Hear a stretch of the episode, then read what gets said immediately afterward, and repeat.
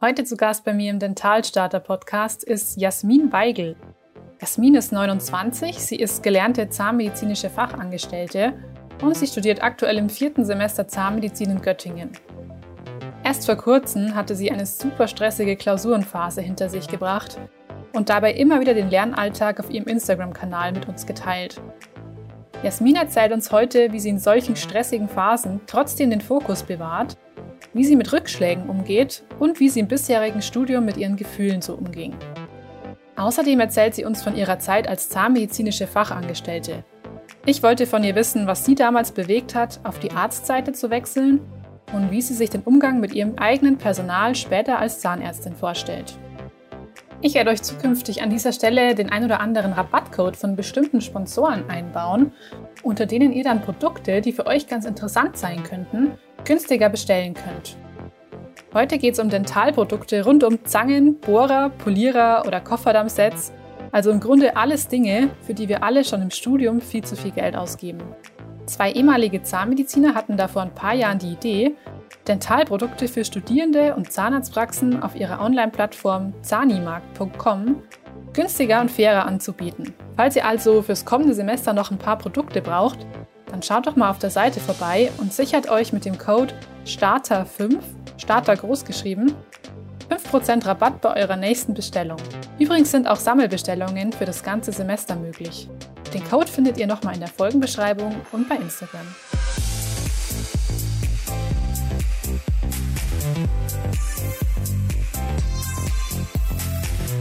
Ja, Jasmin, herzlich willkommen bei mir im Podcast. Schön, dass du dabei bist. Ja, danke, dass ich dabei sein darf.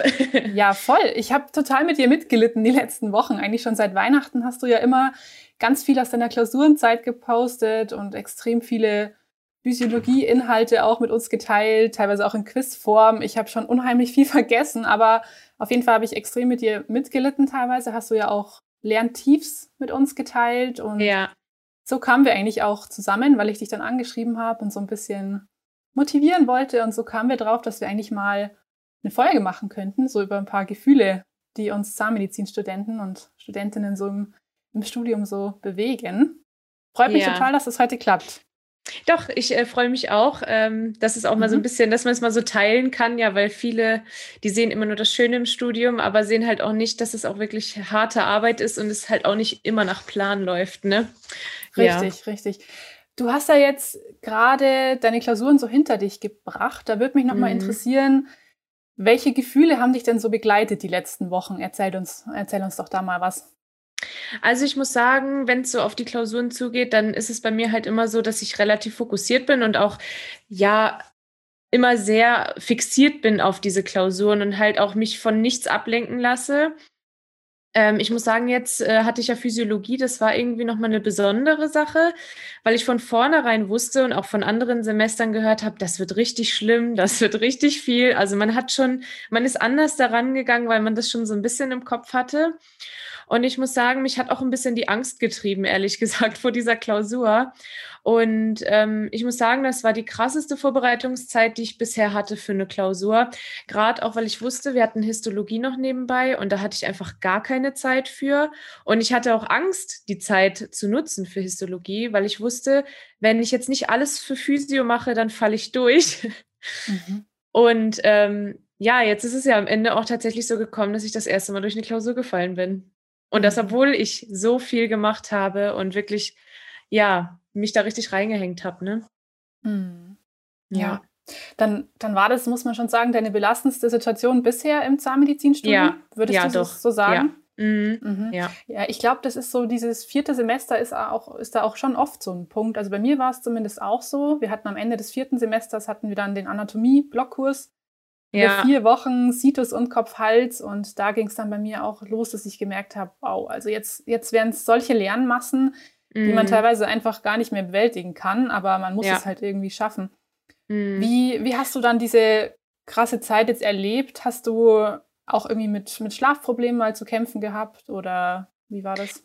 Ja, also ich muss sagen, ich habe das häufiger mal so, dass wenn ich so langsam, wenn es so Richtung Klausur geht und ich dann halt auch richtig aufgeregt werde, dass man abends gar nicht richtig zur Ruhe kommt. Ne? Also man liegt dann im Bett und man hat die ganze Zeit diese Sachen im Kopf und man denkt so drüber nach und man wacht morgens damit auf. Also es belastet einen schon sehr. Also ich habe immer das Gefühl, ich kann abends nicht schlafen. Also ich werde nicht müde, aber morgens bin ich dann total fertig und ich kann dann auch nicht lang schlafen, weil man irgendwie so aufgeregt dann wieder aufwacht.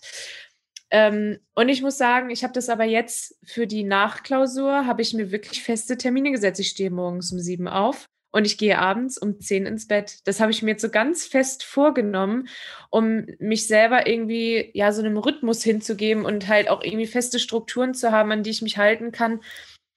Ja, und mich halt auch nicht darüber hinaus zu quälen oder so abends und sagen, okay, dann lerne ich jetzt halt nochmal, weil ich weiß, es bringt halt auch irgendwie nichts. Ne? Das macht es irgendwie immer noch schlimmer. Mhm. Ja definitiv. Ähm, ich würde gerne nochmal zurück zu deinem Studienstart gehen. Du bist ja, mhm. hast du mir erzählt, ohne Abi ins Studium gekommen und hast genau. ja zuvor schon jahrelang als zahnmedizinische Fachangestellte gearbeitet. Wie hast du ja. denn da so die Anfangszeit des Studiums erlebt, nachdem du ja doch schon eine Zeit lang raus warst aus der Schule oder aus ja. dem Lernprozess?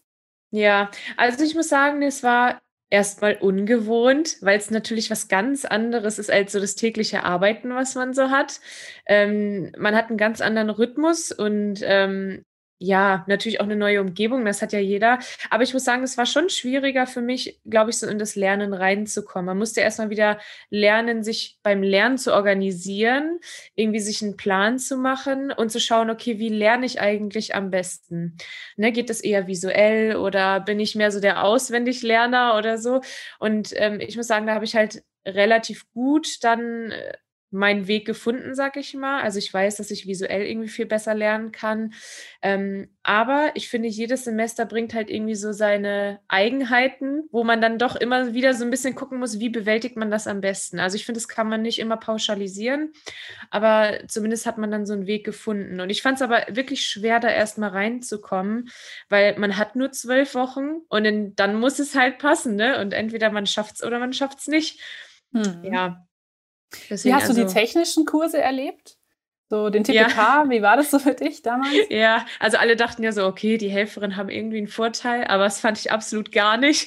Das war für ja. mich auch ins kalte Wasser werfen, wie für alle anderen auch. Klar habe ich mal Modelle ausgegossen oder so in der Praxis, aber das ist natürlich was ganz anderes, als das in der Uni zu machen. Ja, da wird ja auch mit einem ganz anderen Blick nochmal drauf geschaut.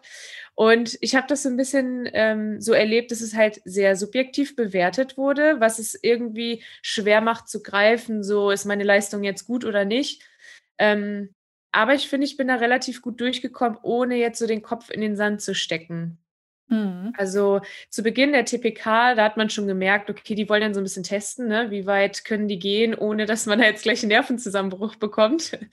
ähm, aber im Phantom war es an sich schon netter, aber da hatte ich echt Probleme, zum Beispiel mit Klammern biegen. Das war so der absolute Graus. Ich habe, das darf man gar nicht sagen, aber ich habe mir die Sachen mit nach Hause geschmuggelt und habe dann oh. zu Hause Klammern gebogen, ja, äh, mhm. weil ich das einfach nicht hinbekommen habe und dachte, okay, ich muss es jetzt üben, mir fehlt die Zeit. Also ich fand es schon krass, aber es hat auch mega viel Spaß gemacht am Ende. Und ähm, ja, das war irgendwie so ein bisschen der Bezug, zur, zur Praxis, der ihn irgendwie auch über Wasser gehalten hat, so, ne? Wo man halt mhm. halt gemerkt hat, okay, das lohnt sich, das zu machen. Das will man ja am Ende auch irgendwie machen mit Zähnen und nicht nur Physik und Chemie. Und äh, ja, doch, ich, ich fand es sehr gut. Ja, ist interessant, wenn du sagst, du hast die, diese Klammern sogar mit nach, mit nach Hause genommen. Ich glaube, da merkt man schon, dass man einfach innerlich so einen Antrieb hat, oh, ich glaube, ich schaffe es zeitlich nicht hier mhm. in der mhm. Uni, ähm, ja. diesen Leistungsansprüchen zu äh, oder nachzukommen, ja, genau. Ja. Und dass man vielleicht auf einmal in so einem Strudel dann reinkommt, oder? Also das habe ja. ich auch festgestellt. Und das kannte ja. ich auch zum Beispiel aus meinem Bachelor überhaupt nicht. Also ich kam da im TPK und dachte mir, oh wow, okay, also hier weht ein anderer Wind. Hier ist es einfach nochmal, ja, und vor allem auch dieser, dieser Hintergedanke, vermassel's nicht. Du hast extra den TMS gemacht, du bist hier drin und du hast ja. diesen Studienplatz und dann kommen auf einmal so Gedanken im Kopf, dass man sagt, oh, ich glaube, ich muss draußen auch noch üben. Ja, ja, genau. Man hat halt gedacht, okay, ich schaffe das zeitlich gar nicht und man hat halt so eine Angst, auch diese Angst hat einen ja getrieben im TPK auch, was ist, wenn mir jetzt das Modell runterfällt oder also das gab ja so ganz schlimme Situationen auch bei anderen, wo man immer dachte, oh Gott, hoffentlich passiert mir das nicht. Und ich muss sagen, als wir dann das erste Mal was abgegeben haben, das war auch ganz grausam. Wir haben so eine Zahnreihe aufgewachsen und da gab's, da musste man auf einem nur den Kegel rauf machen. Und dann habe ich so richtig, so vorbildlich, so fünf Minuten vor Abgabe habe ich schon hingestellt, weil ich dachte, okay, perfekt und wollte meinen Platz sauber machen und sah dann plötzlich so einen perfekt aufgewachsenen Kegel da liegen und dachte mir so, oh Gott, du hast heute gar keinen Kegel aufgewachsen. dann bin ich zurückgegangen und habe gesehen, dass er abgebrochen war. Und dann hatte ich natürlich kaum noch Zeit, um den da wieder raufzukriegen. Ich war wirklich den Tränen nahe und war völlig verzweifelt, weil ich natürlich direkt im Kopf hatte, okay, das gibt die erste fünf und das schon bei der ersten Arbeit. Oh mein Gott, man, mhm. man blickt ja dann auch immer schon weiter. Total, auf jeden Fall. Ich finde auch immer dieser Zeitpunkt der Abgabe, wenn ich mich da so zurückerinnere, ist ja auch der Zeitpunkt, wo man seine Arbeit daneben alle anderen Arbeiten stellt. Also ich weiß nicht, ja. wie das bei euch ist, aber bei ja. uns war es so und dann fängt man schon an, oh, oh Gott, oh ja, die Arbeit da links, die sah ja viel besser aus als ja. meine. Und ja, genau. dieses, dieses Thema Vergleichen ist einfach auch, glaube ich, im Zahnmedizinstudium einfach es hört nie auf und es ist nee. einfach immer da. Und vor allen Dingen, es beginnt auch sofort, ne? Also es beginnt ja schon in der ersten Woche gefühlt, mhm. ähm, wo man immer beim anderen guckt und oh Gott, bei mir sieht das nicht so gut aus und so, ne? Also ja, das ist wirklich krass. Mhm. Voll. Und man hatte ja auch diese große Anschaffung. Ihr musstet euch wahrscheinlich auch diesen, diesen Koffer ja. natürlich besorgen. Mhm. Schon mal irgendwie über 1000 Euro ausgegeben. Ja. Und dann geht man dann natürlich auch nochmal mit einer anderen Motivation irgendwie ran. Ja. Hattest ja, man denn, denkt sich auch, das hm? darf nicht umsonst gewesen sein, ne? so Total. viel Geld. ja. Ja. Ja. Wie gehst du denn mit Selbstzweifel um, wenn, wenn die aufkommen, wenn man eben sagt, Gott, das schaffe ich niemals? Hast du dir da irgendwelche Strategien angeeignet oder lässt du es einfach kommen und da sein? Wie, wie ist da dein, wie gehst du damit ja. um? Also ich muss sagen, ähm, dass ich immer so den ersten Moment lasse ich das einfach zu, weil ich halt denke, okay, das sind ja auch irgendwie Emotionen, die man irgendwie so aufstaut. Und ich weiß nicht, das war jetzt halt auch, ähm, gerade jetzt zu der letzten Klausur, da hatte ich natürlich auch extreme Zweifel und dachte mir so, Gott, wenn alle da so schlecht abschneiden und wie soll ich das jemals schaffen? Also da hatte ich auch wirklich große Zweifel und ich habe auch gesehen, dass mich das am Ende ja zu nichts gebracht hat. Ne? Ähm, aber ich versuche halt schon, dann auch irgendwann wieder diesen Absprung zu schaffen und zu sagen, okay, das war jetzt blöd und vielleicht habe ich was falsch gemacht und ich versuche einfach zu schauen, wo liegt der Fehler, damit ich es dann auch besser machen kann. Und dann versuche ich irgendwie, ja, mich dann auch zu motivieren und zu sagen, okay, du hast jetzt nicht so lange gewartet und um das jetzt einfach so in die Tonne zu werfen oder einfach aufzugeben, ne? Und das muss ich sagen, ist auch immer so ein bisschen mein Anker, immer dieses, ich weiß, wofür ich das mache. Ich weiß genau, wie es am Ende in der Praxis ist. Und ähm, das ist so der Anker, wo ich immer dran festhalte und sage, okay, da will ich hin und dafür muss ich das jetzt irgendwie durchziehen. Und ähm, ja, das ist so die Motivation, die ich dann finde. Und klar, ich habe natürlich auch meinen Mann irgendwie zu Hause, der dann auch sagt, so komm jetzt, ne? Jetzt mhm. musst du aber mal wieder den Hintern hochkriegen, so. Äh, jetzt reicht's mit Selbstmitleid so ungefähr. Und dann, ähm, ja, ich habe natürlich auch zum Beispiel ein paar Tage gebraucht, um jetzt die Klausur zu verdauen. Da war man natürlich auch erstmal so ein bisschen down, sage ich mal, weil man sich denkt, okay, was habe ich das letzte halbe Jahr eigentlich gemacht? Hm. Aber ja, es bringt ja. halt nichts, ne? Ja, mhm. klar. Und dann natürlich jetzt auch gerade ein frischer, frischer Rückschlag, nenne ich es jetzt mal, mit der ja. Physioklausur. Wie wirkt das jetzt aktuell auf dich? Wie ziehst du dich da wieder raus gerade? Ja, also ich muss sagen, die ersten zwei Tage habe ich auch echt noch irgendwie geheult, wo man dann morgens aufwacht, schon mit Tränen in den Augen und sich denkt, oh Gott, ne, wie soll das nur mhm. werden? Aber ähm, ich muss sagen, ich habe halt dann, ich war zur Einsicht, das ist mir immer ganz wichtig, dass ich halt auch immer weiß, okay, was habe ich falsch gemacht und war es irgendwie, hätte ich es schaffen können? Und da ist mir zum Beispiel aufgefallen, dass ich ganz viele Fehler, glaube ich, auch durch diese Angst vor der Klausur gemacht habe. Einfach so, dass man nicht genau drüber nachgedacht hat, sondern einfach nur diese Fragen gelesen hat und schon von vornherein verzweifelt war, anstatt einfach mal den klaren Menschenverstand kurz einzuschalten und irgendwie das Wissen abzurufen. Ne? Das habe ich in der Regel eigentlich nicht, diese Situation. Aber irgendwie Physio war schon krass und deswegen war das da schwieriger.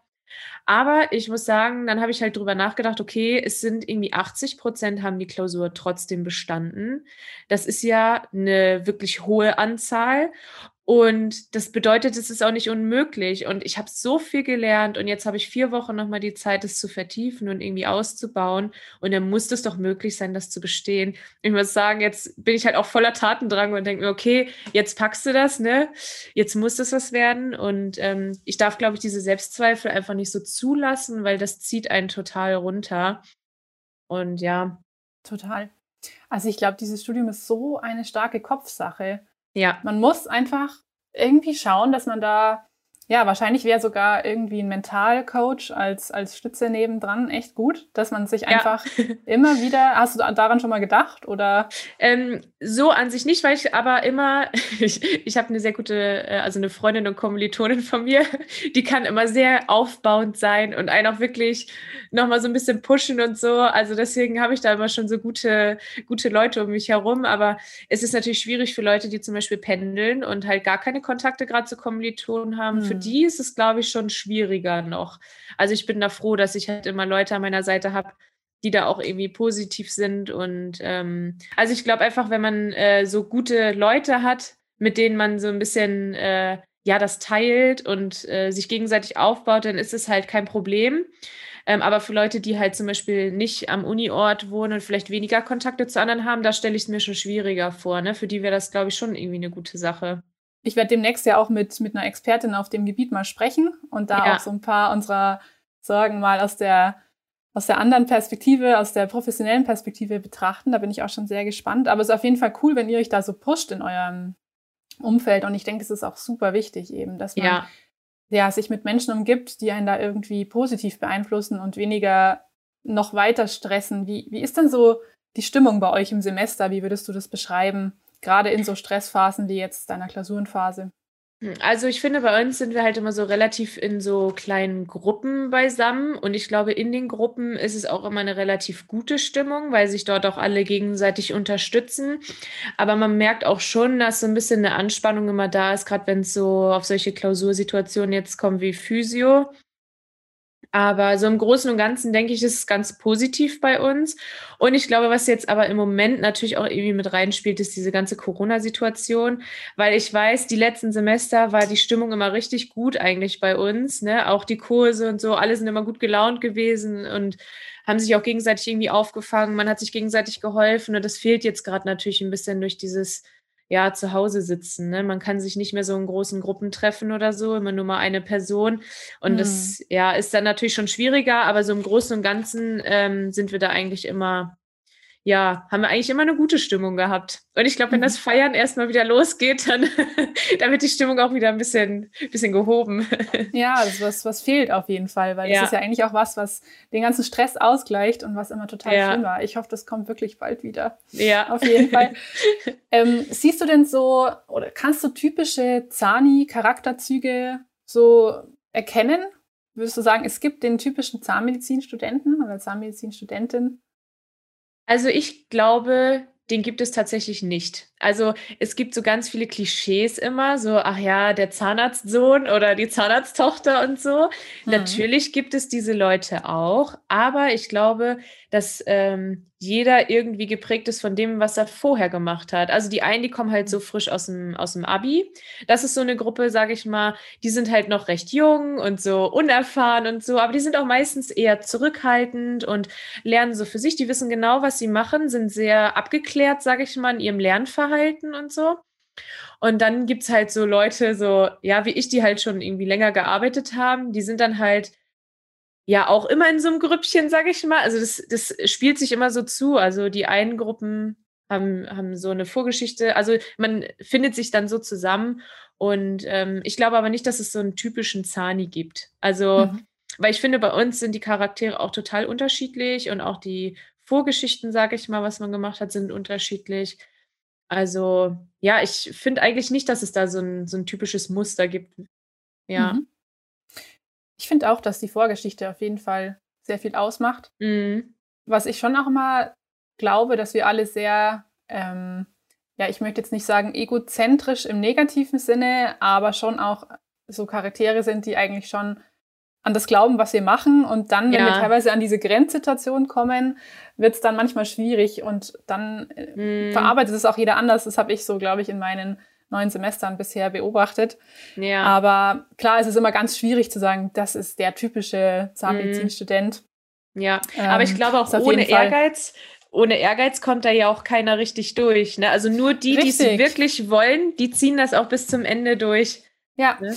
Ja, ist auch ein Thema, was ich mit der Expertin besprechen will, ob vielleicht ähm, dieses Zahnmedizinstudium einen bestimmten Persönlichkeitstyp anzieht oder generell mhm. das Medizinstudium, bin ich auch schon sehr gespannt. Ja.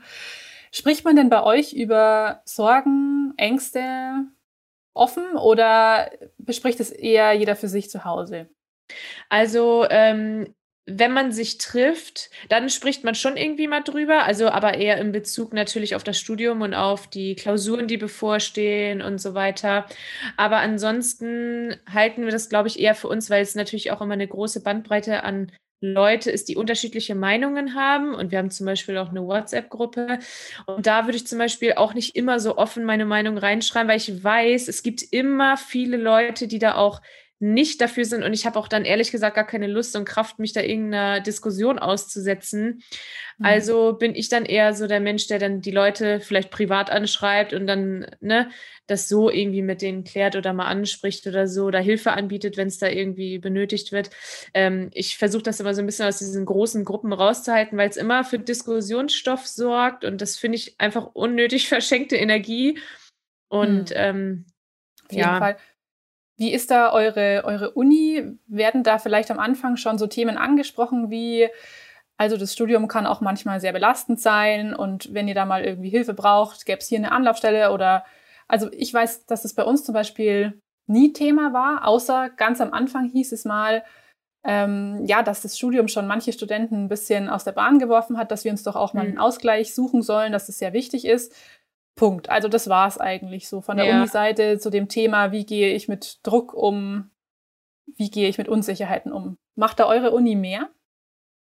Also ich muss sagen, von der Uni an sich kam eigentlich nichts, also wirklich gar nichts, kann ich mich gar nicht dran erinnern. Ähm, was bei uns war in unserer ersten Woche, da haben wir natürlich viel mit den Studenten aus den höheren Semestern gesprochen, die das halt für uns auch organisiert haben. Und die haben einem natürlich viele Tipps gegeben und haben auch gesagt, ja, vergesst euer Leben nicht. Und ne, also ihr müsst fleißig sein, aber man darf auch nicht äh, das komplette Leben beiseite schieben und genießt die Anfangszeit, wo ihr noch nicht so viel Stress habt. Und ähm, ja, das gab es schon, aber von Seiten der Uni leider überhaupt nicht und auch gar nicht so die Möglichkeit, äh, ja, zu sehen, okay, ähm, wo, äh, wo kann ich jetzt dann auch irgendwie hingehen, wenn es mal irgendwie Probleme gibt. Ne? Also hm. das gab es bei uns schade. eigentlich gar nicht. Mhm. Ja, da wäre es wär auf jeden Fall noch Potenzial nach oben, was das Ganze ja. anbelangt. Mm, hat sich denn das Zahnmedizinstudium so ein bisschen verändert? Mittlerweile bist du ja im, im zweiten Jahr. Würdest du sagen, du warst davor irgendwie anders? Also ich glaube, ähm, so charakterlich habe ich mich wenig verändert. Aber was, ja, was natürlich, was man muss im Studium, ist irgendwie zu lernen, mit auch Misserfolgen umzugehen oder mit einer nicht hundertprozentigen Leistung. Weil ich würde sagen, ich bin schon sehr zielstrebig und sehr ehrgeizig und möchte halt auch für mich immer alles so perfekt wie möglich machen. Aber ich habe halt gemerkt, und es war auch schon im TPK zum Beispiel so, man wird es niemandem hier hundertprozentig recht machen können. Und man darf nicht anfangen, an sich selbst deswegen zu zweifeln, ähm, weil ansonsten macht man sich selber runter. Und das ist eine Sache, die habe ich gelernt jetzt im Studium und das jetzt durch die Klausur, die ich natürlich vergeigt habe, war das auch wieder so, so ein Rückschlag, mit dem man umgehen muss und was ich vorher weniger musste, sag ich mal. Ähm, ah ja, das lernt man schon so ein bisschen in der Zeit, aber ich würde sagen, so vom Charakter her bin ich eigentlich wie vorher auch. Also ich bin immer recht gerade raus und äh, ja, halte auch weniger hinterm Berg. Ich bin jetzt ein bisschen im Semester natürlich ein bisschen zurückhaltend, weil ich weiß, okay, das lohnt sich nicht immer. aber so im Großen und Ganzen, glaube ich, wächst man schon irgendwie über sich hinaus. Aber ähm, so charakterlich, glaube ich, habe ich mich nicht verändert, würde ich jetzt mal so mhm. behaupten. Hast du denn schon mal überlegt, also du bist zwar jetzt erst im vierten Semester und das war jetzt wahrscheinlich so dein erster krasser Rückschlag mit der Klausur. Mhm. Hast du trotzdem schon mal irgendwie überlegt, das Studium doch sein zu lassen, weil es irgendwie zu anstrengend ist oder einen einfach ja das Leben zu schwer macht? Tatsächlich überhaupt gar nicht. Aber ich glaube, das liegt auch ein bisschen daran, dass ich halt so lange vorher schon gearbeitet habe und halt genau weiß, worauf ich hinarbeite. Und ähm, deswegen, das war ja vorher auch schon immer so, ich wusste ja immer nicht, bekomme ich jetzt einen Studienplatz oder nicht. Und da wurde ich auch immer wieder gefragt, ja, willst du das denn jetzt wirklich noch so lange warten und so? Und das war für mich immer klar, ich ziehe das durch. Also wenn ich es einmal versucht habe, dann ziehe ich das auch durch, weil ich genau weiß, wofür ich es mache.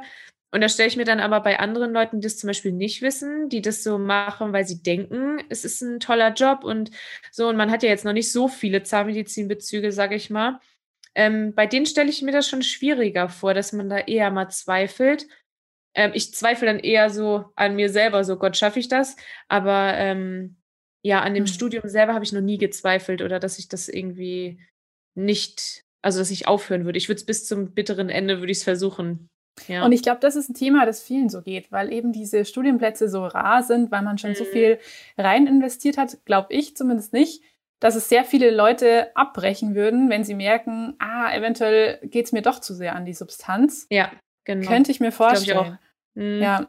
Und ich glaube, also, wir haben auch extrem geringe Abbrecherquoten. Das wurde uns zumindest auch gleich zu Beginn gesagt. Das ist natürlich sehr erfreulich. Ja. Aber ich könnte mir auch vorstellen, dass es echt damit zusammenhängt, dass man es auf keinen Fall abbrechen würde, egal was es mit einem macht. Ja, also die meisten, die brechen ja ab dann im ersten Semester direkt, wenn die praktischen Stimmt. Kurse kommen mhm, und die merken, so okay, so das ist nichts äh, für mich, ne? Aber ansonsten hatten wir jetzt nur mal irgendwie ein, zwei Leute, die dann im zweiten Semester dann nochmal gewechselt haben zur Medizin. Ähm, aber ansonsten glaube ich, wenn Leute aufhören, dann weil sie müssen, aber nicht weil sie wollen. Also, mhm. ja auch ein Thema wieder, was ich mit der Expertin auf jeden Fall besprechen werde. So dieses, wann ist der Punkt, wo man vielleicht sich eingestehen sollte, das ist nicht für mich und wann ist es einfach nur gerade mal stressig im Studium. Ja. Mal schauen, was sie dazu sagen hat. Ja, ist interessant, hm. ne? Also. Ja. Wie ist denn dein Gefühlseindruck jetzt, wenn du an den Verlauf des Studiums denkst, gibt es da zum Beispiel, also bei mir war es, glaube ich, so mit diesen, wenn ich das Physikum mal geschafft habe, ja. dann, dann ist alles gut. Kennst du das? Ja, ja, genau, diese Gedanken kenne ich auch. Also mhm. ich muss sagen, ich bin immer so ein bisschen vorsichtig und denke halt immer so von Semester zu Semester. Aber jetzt im vierten Semester ist natürlich das Physikum jetzt auch nicht mehr weit weg und es wird halt dieses Jahr schon soweit sein. Und die Zeit vergeht einfach so schnell und natürlich ist das Physikum immer so die Hürde, ja, wo man sich denkt, okay, danach geht's endlich irgendwie an ans Zähne behandeln, an Patienten dann irgendwann und ja, es geht endlich mal um das, was man am Ende auch machen will. Und äh, ja, natürlich hat man diese Gedanken. Man denkt sich so, okay, wenn man erstmal in der Klinik ist, dann, dann kann mich nichts mehr aufhalten. So, ne? ja, ja, doch. Mhm. Also da kann ich sich auf der einen Seite auf jeden Fall beruhigen. Es ist wirklich toll, wenn man dann endlich mal am Patienten sitzt und so ja. und man endlich mal das macht, was man, wofür man eigentlich hier ist. Also da kannst du dich wirklich freuen und da lohnt sich auch dieser Meilenstein Physikum, wo ich mir echt persönlich gedacht habe, wow, also das ist einfach wahrscheinlich eine Nummer zu hoch für mich. Ich bin da mit einem wahnsinnigen Elan rangegangen und hatte richtig Angst vor dem praktischen Teil, muss ich ehrlich ja. sagen. Aber irgendwie kommt man durch und im Nachhinein interessiert es keinen, wie man da durchkommt. Ja. Aber es ist auf jeden Fall, also es war meine krasseste Belastungszeit, das muss ich sagen. Das hast du jetzt noch nicht erlebt. Nee. Ich bin gespannt, wie du es erlebst. Wir können dann vielleicht auch nochmal drüber quatschen. Mhm. Aber ich sag, kann nur sagen, halt durch, weil danach wird es wirklich sehr spannend am Patienten. Aber was ich trotzdem unterschätzt habe, dass es einen immer noch ähm, psychisch auch auf jeden Fall herausfordern kann. Alleine, ja. wenn es dann so zu den Punkten Patientenorganisation kommt oder mein erster mhm. Patientenkontakt. Also es ist auch nochmal sehr, sehr spannend irgendwie, weil man auf der einen Seite natürlich irgendwo in Weiß auftritt, was, was schon mal was hermacht. Man gibt irgendwo in gewisser Form schon den Arzt ab. Ja. Aber man darf sich auch noch nicht so sicher sein in dem, was man macht. Man ist natürlich auch unsicher. Die einen überspielen es dann mit einer Form von Arroganz, denke ich mal. Ja. Also das habe ich auch schon beobachtet. Und die anderen sind irgendwo noch sehr unsicher und ja, da muss man auch so seinen Weg finden. Und ich denke, auch da fordert einen dieses Studium auf jeden Fall wieder raus. Und auch jetzt, wenn ich an meinen, an meinen Abschluss denke, dann kommen mir da schon auch so einige Gedanken. Bin ich überhaupt schon so weit? Und ich denke, ja. das ist einfach ein Prozess, dieses Studium, und es lässt einen nie ganz los. Das kann ich schon nee, mal verraten. Glaube ich. ich bin auch so gespannt auf diesen Moment, wenn dann so alles vorbei ist und man sich ja. plötzlich denkt, okay, jetzt ist man, jetzt ist man Zahnärztin oder Zahnarzt ne, und. Okay, wow, das war's jetzt. Also, ne, das ist ja dann, dann geht's doch am Ende irgendwie schnell und man blickt darauf zurück und denkt sich wahrscheinlich, okay, es war irgendwie machbar, weil bei jeder Klausur, bei jeder Prüfung, die man hatte, denkt man sich im Nachhinein, ja, es war machbar. Ja, dass man vorher, das ist so ein bisschen, glaube ich, kann man vergleichen mit einer Geburt. Ja, man hat Schmerzen ohne Ende, aber danach denkt man, ja, es war okay und man vergisst es das ganz so. schnell wieder, ne? Ja. Es ist definitiv so. Wenn ich mir überlege, was ich für Energie in diese Vorklinik gesteckt habe und mittlerweile ja. habe ich es wirklich, wie du sagst, einfach so verdrängt und schon fast vergessen. Also mm. ja, es war jetzt auch ganz ja. interessant. Durch dich kamen da wieder so ein paar Gefühle hoch. ja. Aber man steckt ja immer so in den aktuellen Problemen fest. Das ist echt der Hammer. Ja, Ja, wirklich. Ja. Man, man mhm. hat das mhm. dann total beiseite geschoben und dann, also ich sage auch zu meinem Mann, oh Gott, das ist so schwierig und oh Gott, hoffentlich schaffe ich. Und er sagt ja, ja, und in einem halben Jahr, da hast du wieder ganz andere Probleme. Ist, ist ja wirklich ja. so, ne? Mhm. Ja. Schade, dass man sich immer so reinsteigert in den Moment. Ja. ja. Man sollte auch echt nicht vergessen, dass die Studentenzeit was sehr, sehr Schönes und was sehr, sehr Wertvolles ist. Ja. Und ja, auch was, was ich auf jeden Fall vermissen werde, auch wenn ich jetzt lang genug Student war. ja, ja, ja. Hm. Hm. Ja, du hast ja auf jeden Fall auch, was du schon gesagt hast davor, schon wie viele Jahre als zahnmedizinische Fachangestellte gearbeitet? Sieben? Äh, sechs, sechs, sechseinhalb, sechs, so. Sechseinhalb. Mhm. Mhm. Ja, genau. Wie kam dir denn da eigentlich überhaupt so der Wunsch auf Zahnmedizin studieren zu wollen? Also ich muss sagen, ich habe damals, ich habe ja nur Realschulabschluss gemacht und ähm, ja, dann ging es halt so ein bisschen darum, sich einen Ausbildungsplatz zu suchen und dann habe ich halt Praktikum gemacht äh, bei einer Zahnärztin, wo meine Tanten auch beide gearbeitet haben. Und ich habe halt da auch schon damals gemerkt, okay, eigentlich interessiert mich mehr, was der Arzt macht, als das, was die, was die Assistenz irgendwie macht. Und ich habe aber immer gedacht, okay, du kannst nicht studieren, du hast halt nur einen Realschulabschluss und das wird ja nie was. Hm. Und ähm, ja gut, dann bin ich halt dann in die Ausbildung und ähm, ich habe da auch wirklich von vornherein echt alles gegeben. Ich ähm, bin da richtig drin aufgegangen und ich habe es geliebt, irgendwie diesen, diesem Job nachzugehen und die Sachen zu lernen und auch die Anatomie und so. Ich fand das immer richtig toll. Und ähm, habe halt auch irgendwie gemerkt, dass es mich aber nicht so ausreizt. Also ich wusste immer, okay, ich will mehr. Also es war immer so ein Ding von, ich möchte mehr Verantwortung übernehmen. Ich war auch immer so, oh ja, darf ich mal selber Zahnstein entfernen und darf ich dies so? Also auch schon in der Ausbildung, weil man sich halt einfach, ähm, ja, gefreut hat, wenn man ein bisschen mehr Verantwortung übernehmen darf. Und naja, dann irgendwann, als ich dann fertig war, habe ich halt auch gemerkt, okay, mir fehlt halt irgendwie was. Ich möchte mehr machen und ähm, ja, und das Interesse war halt immer da. Und ich habe auch gemerkt, dass das Interesse mehr da war als zum Beispiel bei anderen Helferinnen, die einfach dorthin gehen, ihre Arbeit machen und abends nach Hause gehen. Und ähm, ja, irgendwann habe ich dann erfahren, dass man auch äh, mit der Ausbildung dann ähm, studieren kann. Und zum Glück hatte ich ja auch noch die Fachhochschulreife, die ich dann neben der Ausbildung gemacht habe, im Samstagsunterricht. Ähm, ja, und damit bin ich dann am Ende dann ins Studium gekommen und war echt super happy und bin es auch immer noch. Das ist sehr schön. Wie kam das dann im, im, im Kollegium an damals, als du dich dazu entschieden hast? auf die andere Seite zu wechseln? Ja, also ich habe das relativ früh auch schon meinem Chef mitgeteilt, weil ich es einfach unfair gefunden hätte, mich die ganze Zeit zu bewerben und dann am Ende einfach so Tschüss zu sagen, ohne vorher irgendwie ein Wort davon zu erzählen. Ähm, deswegen habe ich das immer schon gesagt und ich muss sagen, ähm, wir haben halt immer gesagt, ja, finden die toll. Also mir gegenüber, was sie jetzt natürlich für sich wirklich gedacht haben, weiß ich nicht, aber mir gegenüber haben sie immer gesagt, dass sie es gut finden und ähm, sich für mich freuen, wenn das klappt. Ähm, mein Chef, der war zu Anfang noch so, dass er versucht hat, mich so ein bisschen vom Gegenteil zu überzeugen. der hat halt immer gesagt, ja, aber das ist auch viel zu anstrengend und willst du es jetzt wirklich noch machen? Und dann wollte er mich immer halten, noch mit Fortbildungen und so weiter. Aber mhm. ja, ich habe mich da halt auch nicht abbringen lassen und ich bin auch froh, dass ich das nicht getan habe. Aber als er dann gemerkt hat, okay, mir ist es wirklich ernst, dann ähm, hat er mich halt auch unterstützt und hat gesagt, er wird sich für mich freuen. Und ähm, ja, das war für ihn, glaube ich, auch schön, weil er hat selber auch hier in Göttingen studiert. Oh. Und ähm, wir sind dann auch, als ich die Zusage bekommen hat, hat er immer gesagt, ja, wenn du eine Zusage in Göttingen bekommst, dann fahren wir hin und dann zeige ich dir alles. Und oh, das hat das er tatsächlich auch gemacht. Ach, ja, schön. genau. Dann sind wir bis Wochenende hergefahren. Mhm. Ah, das klingt ja nach einer extrem schönen Arbeitsbeziehung, sage ich mal, zum, zum Chef. War das immer so in der Zeit? Ähm, in, dein, in, wie vielen unterschiedlichen Praxen warst du denn eigentlich? Ähm, also ich habe ja äh, meine Ausbildung gemacht bei der Bundeswehr. Ähm, mhm. Dort war ich dann eine Zeit lang, war dann auch kurzzeitig danach noch dort und dann war ich Soldatin bei der Bundeswehr und habe dann äh, noch meine anderen Praxis quasi dort gearbeitet. Und dann war ich kurzzeitig noch äh, in einer anderen Praxis dazwischen und dann zum Schluss halt in der Praxis war ich dann knapp viereinhalb Jahre. Mhm. Genau. Ah, Soldatin ja. bei der Bundeswehr. Auch stark, vielleicht auch was, was dich im Zahnmedizinstudium ein bisschen ja noch pusht, oder? Im Nachhinein irgendwie so diese. Hast du da was draus ziehen können, vielleicht, was dich da.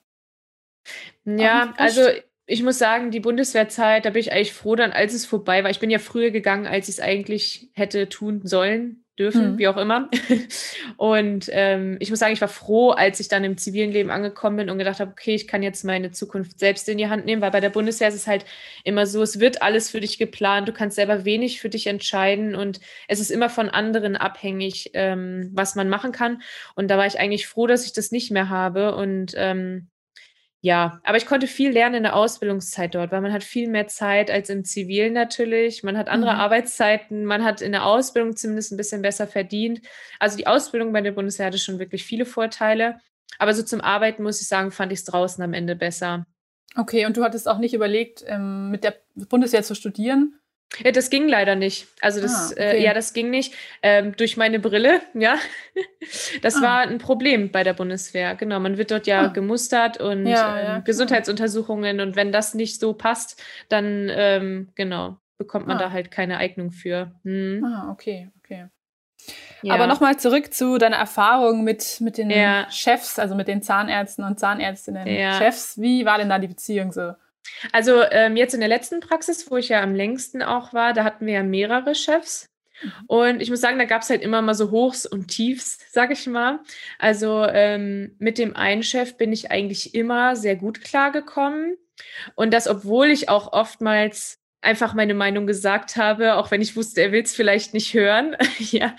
Ähm, also ich finde, wir sind da immer sehr professionell eigentlich mit umgegangen und ähm, ja, haben da trotzdem immer ein gutes Verhältnis gehabt und es zeigt sich halt auch jetzt im Nachhinein noch, weil wir auch immer noch Kontakt haben und ähm, ja, auch immer mal fragt, wie es mir geht im Studium und da halt auch irgendwie immer so ein bisschen noch dran beteiligt ist, sage ich mal. Und mich da auch echt unterstützt. Und ähm, ja, aber wir hatten zum Beispiel auch einen Chef, der halt wirklich auch immer cholerisch war und der mhm. halt auch echt, ja, einen manchmal runtergemacht hat wo ich sagen muss, da habe ich wirklich viel fürs Leben gelernt. Ähm, mhm. auch einfach nicht äh, gleich aufzugeben und ähm, sich nicht alles zu Herzen zu nehmen und da so ein bisschen abgehärtet zu sein. Also ich muss sagen, da gab es in der Praxis eigentlich fast alle Facetten so. Deswegen. Also was ich öfters höre, ist, dass doch viele Praxen Probleme haben, gutes Personal zu finden und das dann auch im Nachhinein zu halten. Was würdest du denn da aus eigener Erfahrung sagen? Wie kann man gute Angestellte halten als Chef? Ähm, also ja, ich glaube tatsächlich, dass das größte Problem einfach die Wertschätzung ist, die fehlt, ähm, weil die gehen halt morgens zur Arbeit und machen irgendwie alles, ja, sind da irgendwie voll mit dabei und haben eigentlich so den größten Anteil auch mit an den Behandlungen, Vorbereitung, Nachbereitung, Dokumentation und vor allen Dingen auch die Patientenbetreuung. Und ganz viel, was im Hintergrund läuft, das sehen viele Chefs einfach nicht. Und äh, das ist genau der Punkt, der, glaube ich, viele stört oder halt irgendwann demotiviert zur Arbeit kommen lässt. Und wo viele sich dann sagen, okay, ich würde gern was anderes machen. Und was dazu kommt, ist halt auch noch die wirklich schlechte Bezahlung. Hm, das hört man immer wieder. Das ist so traurig. Das ist so ein riesen wichtige Arbeit. Ja, mhm. weil es gibt ja immer dieses, ja, der Mindestlohn, ne? Und mhm. äh, viele verstehen das ein bisschen falsch, finde ich, weil Mindestlohn ist nicht das, was eine ausgebildete Kraft mindestens kriegen sollte, sondern der Mindestlohn ist ja das, was jemand bekommt, der keine Ausbildung gemacht hat, damit er mindestens irgendwie über die Runden kommt. Aber eine ja. zahnmedizinische Fachangestellte ist eine ausgebildete Fachkraft, die jeden Morgen aufsteht und jeden Abend nach Hause kommt und fertig ist hm. und alles dafür getan hat, damit es in der Praxis läuft und ohne die es auch nicht laufen würde. Ich finde, es kann halt einfach nicht sein, dass man dann so ein bisschen mit Mindestlohn da abgespeist wird, obwohl man eigentlich alles gibt und ohne einen würde es ja dann auch nicht laufen in der Praxis. Ne? Das ist halt immer ein bisschen schade. Was nimmst du dir da vor, später mal, wenn du selbst Chefin bist oder wie möchtest du da dein Personal belohnen und halten? Also mir ist vor allen Dingen erstmal wichtig, dass ich halt eher eine kleine Praxis haben möchte. Also ich möchte nicht irgendwie, weiß nicht, 15 Angestellte haben oder so, wo ich am Ende äh, den Einzelnen schon gar nicht mehr kenne oder so, sondern ich möchte sie irgendwie im kleinen Rahmen halten und die Leute auch persönlich kennen und irgendwie ja auch eine persönliche Beziehung haben, weil ich kenne das von meiner Ausbildung, da war das halt auch immer so ein bisschen familiär. Ne? Und das wünsche ich mir eigentlich auch, dass man so eine gute Beziehung zueinander hat und natürlich auch irgendwie eine faire Bezahlung, die auch vor allen Dingen transparent ist, wo man weiß, okay, man hat eine Fortbildung, man hat die und die Berufsjahre, man erbringt eine gewisse Leistung und dementsprechend wird man halt auch dann entlohnt, sage ich mal. das finde ich halt extrem wichtig, dass es nicht alles so verschlossen bleibt und, sondern dass man da wirklich transparent mit umgeht und ähm, dass es für jeden auch nachvollziehbar ist, warum jetzt etwas äh, so ist, wie es ist. Hm. Genau. Ich finde es total gut, wenn man das einfach selbst schon erlebt hat. Und dann ist man, glaube ich, wirklich ja. in der Lage, sein Personal anders einfach zu behandeln als jemand, der von heute auf morgen ja in die Chefposition irgendwie rückt. Es ist ja auch einfach, man ist ja nicht ja. von Haus aus Chef. Also da werde ich auf jeden Fall auch noch mit ein paar Menschen drüber reden im Podcast, wie man das vielleicht am besten hinkriegen kann, auch wenn mhm. man jetzt mhm. nicht diesen Luxus, nenne ich es jetzt mal, hatte, selbst schon auf der anderen Seite gesessen ja. zu sein. Ich glaube, das macht sehr viel aus. Ja. Letzte Frage, ja, die ich noch. Stimmt. Letzte Frage, die ich noch hätte. Wie war denn damals als zahnmedizinische Fachangestellte deine Erfahrung mit jungen Assistenzzahnärzten oder Ärztinnen, die frisch in die Praxis kamen, vielleicht auch noch mit ein paar Unsicherheiten zu kämpfen haben und du warst dann doch schon lange Jahre im Betrieb? Wie war da diese Begegnung? War die auf Augenhöhe? Also ähm, ich muss sagen, ich habe mich immer sehr gefreut über Assistenzzahnärzte. Ich hatte einmal ähm, in meiner Bundeswehrzeit noch äh, äh, eine Assistenzzahnärztin, bei der ich auch dann assistiert habe. Das war natürlich für mich zu dem Zeitpunkt noch ein bisschen anders, weil ich selber noch nicht äh, wusste, dass ich irgendwann selber auch mal studieren kann und mich dann bewerbe. Ähm, aber ich fand es halt immer total toll, weil ich dachte, okay, die kommen so frisch von der Uni und die machen halt noch alles so, wie sie es gelernt haben. Da ist es nicht so Alltag, sondern das ist halt irgendwie nochmal was anderes. Ne? Die gehen da ganz bedacht irgendwie ran.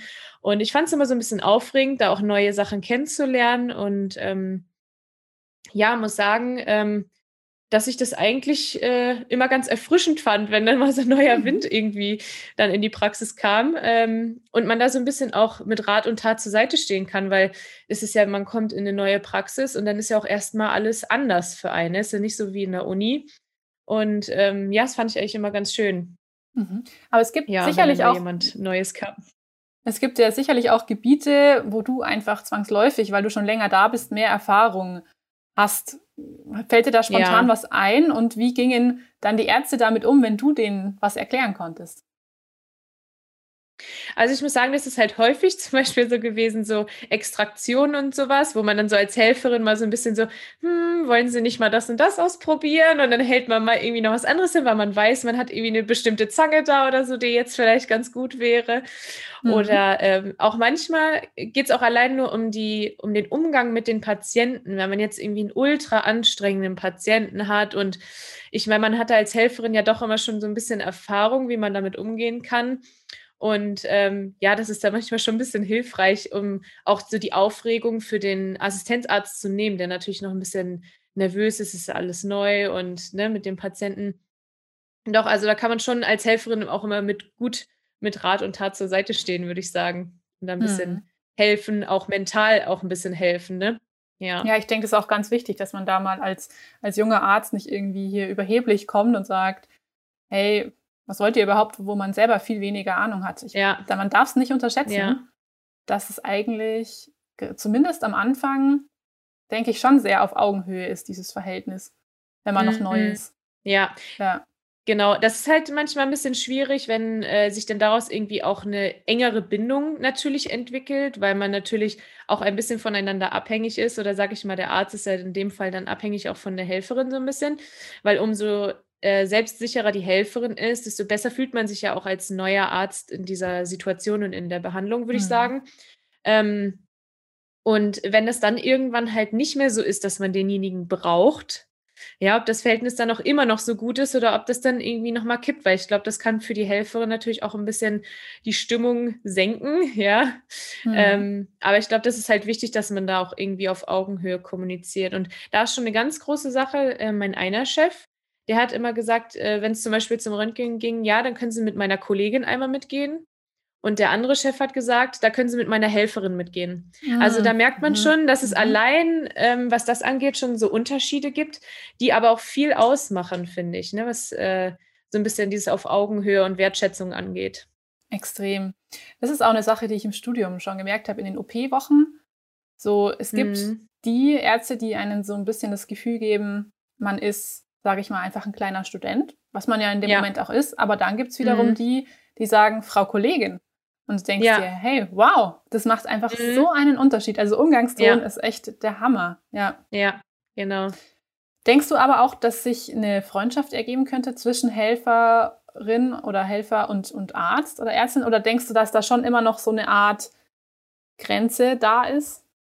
Also ich hatte tatsächlich auch eine gute Freundschaft äh, zu einer Zahnärztin, die bei uns als Assistenzärztin angefangen hat ähm, weil man natürlich viel gemeinsam gemacht hat zu Anfang. Und das Ding war halt auch, wir waren halt auch gleich alt. Ne? Mhm. Und äh, dann ist es natürlich auch irgendwie einfacher, da was aufzubauen, sag ich mal. Aber es ist schwierig, so eine Freundschaft zu halten, wenn dann dieses Verhältnis später ein bisschen anders wird, weil man nicht mehr diejenige ist, die hilft, sondern dann die Assistenz ist, wenn sich das Verhältnis zwischen einem so ein bisschen von der Hierarchie, sag ich mal, ändert in der Praxis, ne? dann ist das schon schwieriger. Und vor allen Dingen ist es schwierig, dass so eine Freundschaft überlebt, sag ich mal, wenn es natürlich auch viele andere Helferinnen gibt, die das natürlich nicht gern sehen, wenn äh, man etwas besser mit einem Chef klarkommt. Also das mhm. muss ich sagen, ist eigentlich das größte Problem, wenn man wenn es nicht mit allen familiär ist in der Praxis, ne, sondern ansonsten ein bisschen auf Distanz, dann kann das schon zu Unmut im Team führen und das macht es einfach schwierig. Ja. Hm. Ja, ich denke, das ist immer so in einem, in einem Team, wo viele zusammenarbeiten. Es ja. kann nicht immer alles glatt laufen, aber es ist auf jeden Fall schön zu hören, dass es zumindest ja möglich ist, ähm, auch mit dem Arzt eine Freundschaft irgendwie aufzubauen ja. Und da glaube ich auch fest dran. Und vor allem in den heutigen Zeiten, wo irgendwie dieses Hierarchiethema hoffentlich zumindest und glaube ich nicht mehr ganz so stark ist, wie es früher mal war. Ja. Es ist auf jeden Fall schön zu hören. Ich merke auch, dass diese ganzen Praxen, äh, denen man jetzt so folgen kann auf Instagram, ja, ich finde, das ist so eine ganz neue, ähm, ja, so eine ganz neue Ebene, die man da erreicht hat in der Zahnmedizin. Das ist halt nicht mehr so dieses alteingesessene, ich bin der Chef und du bist die Helferin, sondern die sind ja auch, die repräsentieren sich ja auch als Team. Und das finde ich halt wirklich gut, dass sich das irgendwie so entwickelt, dass man sich als Team darstellt und nicht irgendwie nur ich bin Chef und du bist Helferin. Ähm, ja, dass es halt so nach außen getragen wird und nicht mehr nur der Zahnarzt ist hier der Haupt, äh, der Hauptmensch, ja, und alles andere ist mehr so nebensächlich. Also ich glaube schon, dass es auch ein, irgendwie eine Wende gibt, gerade jetzt auch mit den äh, Studenten, die jetzt ähm, dann auch fertig werden. Auch für dich wird es, glaube ich, auch noch ganz anders sein, als es irgendwie vor ein paar Jahren noch war. Ähm, also ja, ich bin gespannt, wie sich das entwickelt, aber ich denke, das ist schon irgendwie eine positive Entwicklung, die es da gerade gibt. Total. Und wahrscheinlich auch wirklich so ein bisschen getriggert durch die sozialen Medien. Ja. Weil einfach alles viel offener kommuniziert wird und du lässt ja auch viele in deinem Studium teilhaben, was ich auch sehr schön finde. Es gibt ja auch nochmal einen ganz anderen Eindruck, auch vielleicht für angehende Studenten ja. und Studentinnen, ähm, die sich überlegen, dieses Fach zu studieren und eben nicht mehr nur noch auf, auf irgendwelche Broschüren oder Studienkataloge angewiesen sind. Also finde ich ja. eine schöne Sache und macht es auf jeden Fall weiter. Ja, auf jeden Fall. Ich finde es halt wichtig, irgendwie alles zu teilen. Nicht nur die schönen Momente, sondern auch wenn es halt mal nicht läuft, so wie jetzt gerade. Aber ähm, ja, ich hatte genau. das selber nicht und wünsche es mir für andere, dass sie da einen guten Einblick irgendwie haben. Und deswegen, ja. Sehr schön. Ich werde auf jeden Fall dir weiter folgen. Ja, ich dir natürlich auch. ja, habe mich auf jeden Fall gefreut, dass wir uns unterhalten konnten. Doch, ich fand es auch sehr schön. Ja, die Jasmin, ich selbst und wahrscheinlich auch ihr könnt euch an die ein oder andere Zeit im Studium erinnern, die echt sehr, sehr kräftezehrend war. Die Zahnmediziner sind meiner Meinung nach relativ gut darin, ihre Selbstzweifel oder Ängste, die im Studium definitiv bei jedem mal aufkommen, mit sich selbst zu Hause auszumachen. Und genau deswegen finde ich es wichtig, auch hier im Podcast mal über das Thema Gefühle zu reden. Ich habe kommende Woche eine psychologische Psychotherapeutin, Supervisorin und Selbsterfahrungsanleiterin zum Gespräch eingeladen und ich habe auch schon so einige Fragen an sie vorbereitet. Solltet ihr konkret noch eine Frage haben, die euch rund um das Studium aktuell belastet, dann lasst es mich doch gerne anonym wissen. Da das ja manchmal echt persönliche Dinge sein können, habe ich euch in meiner Podcast-Beschreibung auf meinem Instagram-Profil einen Link eingefügt, unter dem ihr mir noch bis kommenden Freitag anonyme Fragen oder Anliegen zukommen lassen könnt. Das Ganze läuft über die App Telonym ab, bei der ihr mir auch ohne eigenen Account anonym schreiben könnt. Und die ein oder andere Hörerfrage von euch werde ich dann auf jeden Fall an meine Expertin weiterleiten. Ich freue mich wie immer über euer Feedback zur aktuellen Folge oder auch generell zum Podcast und würde mich wie immer über eine positive Bewertung bei Apple Podcasts freuen. Und weil es ja bei mir so ganz langsam Richtung Examen geht, werde ich zukünftig nicht mehr ganz so regelmäßig jeden Freitag Folgen hochladen, sondern vermutlich wird es jeder zweite Freitag werden. Und wenn sich spontan noch mehrere Folgen ergeben, dann werde ich es euch auf jeden Fall mitteilen. Ich hoffe, ihr versteht das und bleibt trotzdem ganz fleißig am Hören. Ansonsten bleibt mir nun zu sagen, bis zum nächsten Mal und genießt die Zeit bis dahin.